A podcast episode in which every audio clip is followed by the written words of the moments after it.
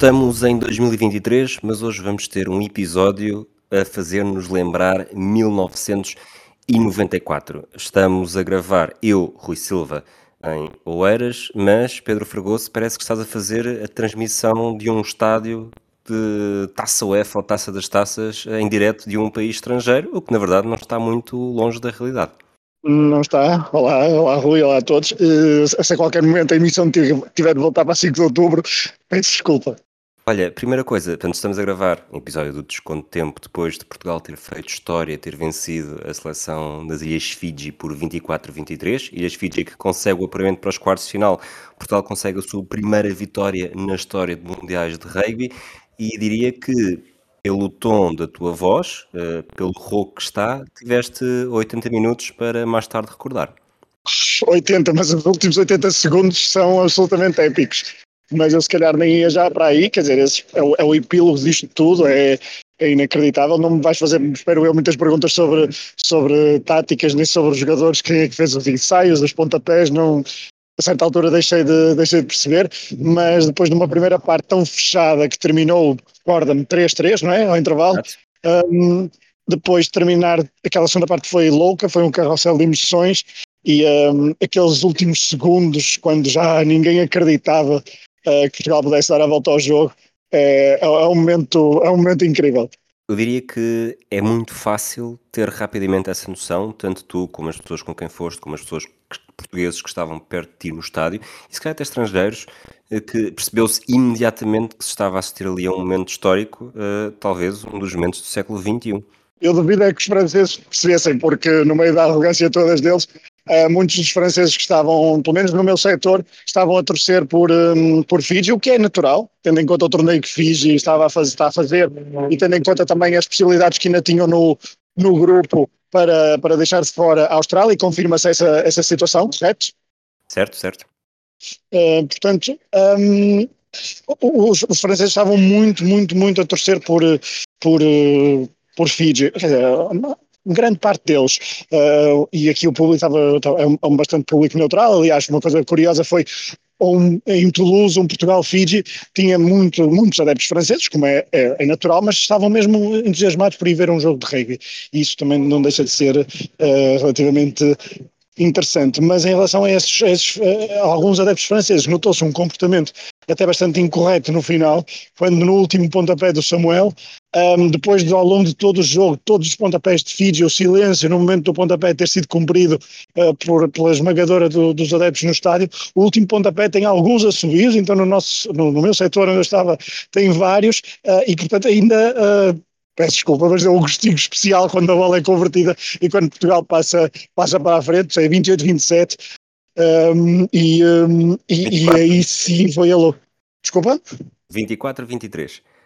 24, 20, ok, já estava a pôr mais, pontos a mais, ok. Uh, seja lá o que for, foi uma vitória por um. Uh, e portanto no, deu um gostinho especial no, no final, então festejar depois quando há o pontapé já para lá do, dos 80 minutos e, um, e foi um momento incrível.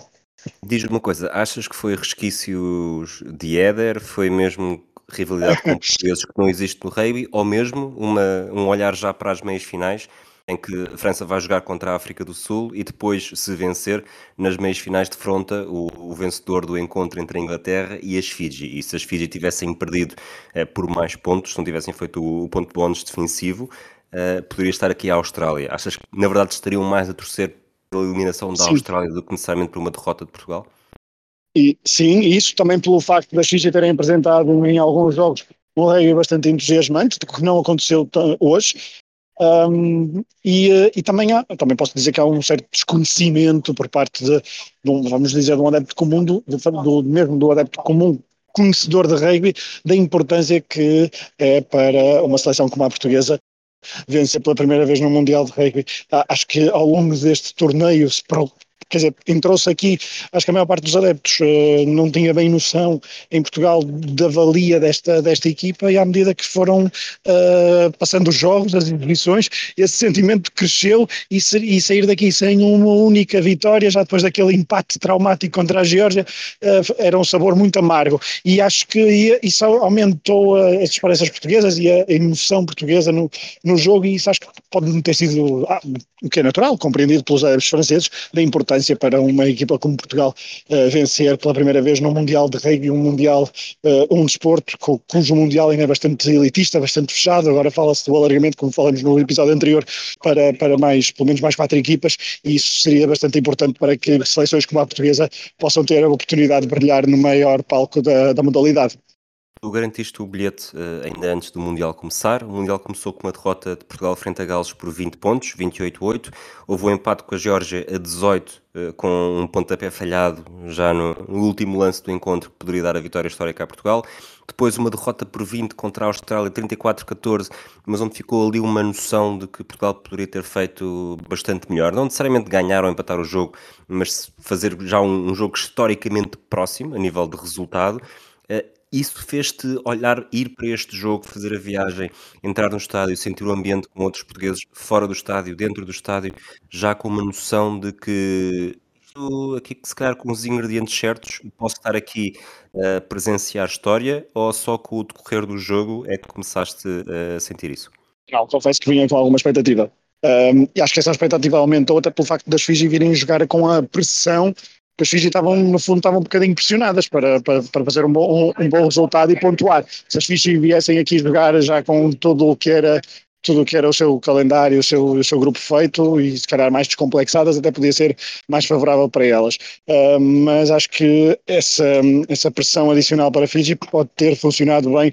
Era, era, um, era algo que eu achava que poderia funcionar bem para o lado português. A primeira parte portuguesa é incrível, a nível defensivo, acho que foi uma das chaves deste, deste jogo. Eu não percebo nada de, rugby, mas do, da sensação que tive do, do estádio, parece-me que aguentar aquele ímpeto na primeira parte e ir para, para, para o intervalo com 3-3 e depois também aquela, aquela clarividência, se calhar, que na altura até depois podia ter dado errado de ajustar aos postos, mesmo no final, depois ainda houve ali uma ameaça de ensaio do Fiji, uh, mas uh, sim, quando vim para aqui, eu, quando comprei o bilhete já comprei mesmo, comprei há, há pouquíssimo tempo, com naquelas revendas do, da, da estrutura do Mundial, uh, era o único jogo de Portugal uh, que não era o único, mas era praticamente o único que tinha bilhetes à venda, tinha aqui para Fiji.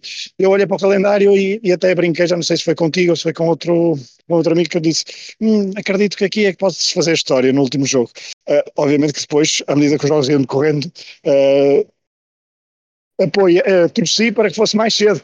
Mas uh, no o meu lado, agora ainda por cima quente, não estou nada, não nada triste, tenha sido hoje. Foi o melhor momento desportivo que já viste num estádio? No estádio? Uh, não. Uh, um, uh, e agora, agora epá, hum, coletivamente não, porque eu estive no gol do Kelvin e o gol do Kelvin é um, é um momento em que são 40 e muitas mil pessoas a sentirem o mesmo. Ali não, aqui eram focos a sentirem o mesmo, percebe-se a paixão do, do, dos jogadores uh, rivaliza, mas acho que por não ser tão uh, unidimensional no, no estádio, acho que perde um bocadinho nesse sentido. Mas, uh, mas é um dos grandes, uma das grandes coisas que eu já vi ao vivo, sim, sem dúvida. Olhando para o jogo, temos ali um início de segunda parte bastante uh, caótico e temos o, o, ensaio do, do Rafael Storti aos 45 minutos eh, os, as Ilhas Fiji respondem 3 minutos depois, mas num lance em que talvez Portugal tenha ido com muita sede ao pote. Não sei se hum, sim, sim. tiveste essa noção uh, no momento em direto e se tens isso ainda bastante presente. Mas Portugal tem um ataque rápido pela esquerda e talvez haja ali demasiada guludice em que depois há um passe, um passe forçado que Fiji intercepta e acaba por conseguir o ensaio.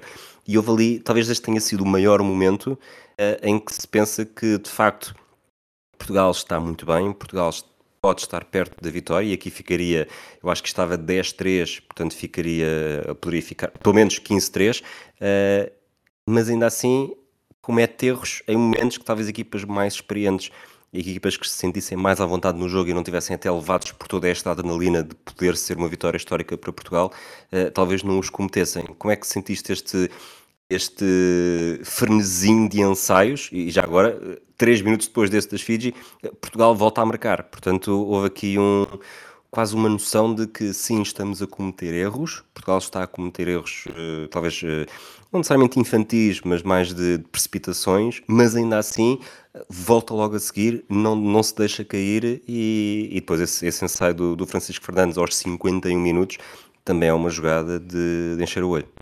É, e esse é um momento muito importante porque aí já estamos com vantagem numérica, não, eu acho que sim, não é?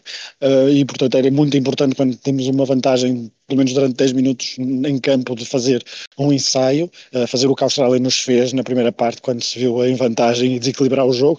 Nós uh, não conseguimos desequilibrar tanto como a Austrália fez no, no, jogo contra nós, mas sim, notei isso. Acho que os jogadores portugueses nota-se alguns erros e menor controle do jogo, mas depois é esta esta paixão e esta, esta adrenalina que eles tinham no, passava cá para fora, porque Portugal raramente uh, especulava o jogo, para passar uma, uma expressão que se usa mais, se calhar, no futebol. Aqui, Portugal estava sempre a tentar uh, procurar atacar. Claro que eu, há ali um momento em que eu acredito, em que eu não deixei de acreditar totalmente no, na, na possibilidade de vitória. Ali por volta dos entre o minuto 65 e o minuto 70. Aí eu acredito, Fiji começou a impor, impor-se mais, passava a ideia que fisicamente estavam melhores. Acho que Portugal se calhar mexe um bocadinho tarde no jogo, tendo em conta uma ou outra peça que já estavam uh, desgastadas, pelo menos era o que passava cá para fora, mas uh, lá está, o jogo de rugby é também um bocadinho mais, mais caótico, eu não estou muito habituado a vê-lo, é pá, o quarto terceiro ou quarto jogo ao vivo que, que vejo e também é completamente diferente. Eu estava ainda por cima atrás de um, num dos topos do, do estádio. Não estava no, no, topo, no topo histórico em que foi o ensaio, mas estava no topo onde a, a pontapé é mandado Uh, não sei quem é que manda o pontapé para, no final do, do, do, nos 80 minutos, mas com uma, com uma alegria imensa. E, mas sim, mas notei, notei essa, e essa, essa vontade de Portugal atacar e de querer sempre mais uh, também, também pode ter. Acho que isso também, não só neste jogo, mas nos outros jogos, também baralhou um bocadinho os adversários. E, um, e, foi essa, essa entrega que depois tem para. Um, para chegar ao fim e ainda conseguir uma ainda conseguir o ensaio da forma como, como consegue. Portanto, Já é, agora, desculpa, é um... vou interromper-te porque hum, o, o pontapé para fora no final acho que foi, acho que foi o Jerónimo Portela, mas já que estás a falar desses momentos e, e tu já disseste que és grande especialista em rugby, eu também não sou grande especialista em rugby, faríamos sempre este episódio, estivéssemos a vê-lo em Oeiras, em Toulouse, em Lisboa ou no Porto, mas eu acho que neste momento a grande diferença que temos é tu estiveste no estádio. Portanto, gostava de fazer aquela pergunta que se ouve muito em, nas flash interviews, que é guia-me uh, por aqueles minutos finais em que portanto, as Fiji entram, uh, ficam em vantagem ao minuto, ao minuto 68, ou melhor, uh, sim, acho que é. Sim, por três. Empatam, empatam aos 68, ah, uh, tem uma penalidade aos 74, outra aos 76, portanto, neste momento estão a ganhar por 6 pontos. faltam uhum. 4 minutos e estavam em cima, um, estavam por cima do jogo nos últimos 10 minutos, tão confortavelmente.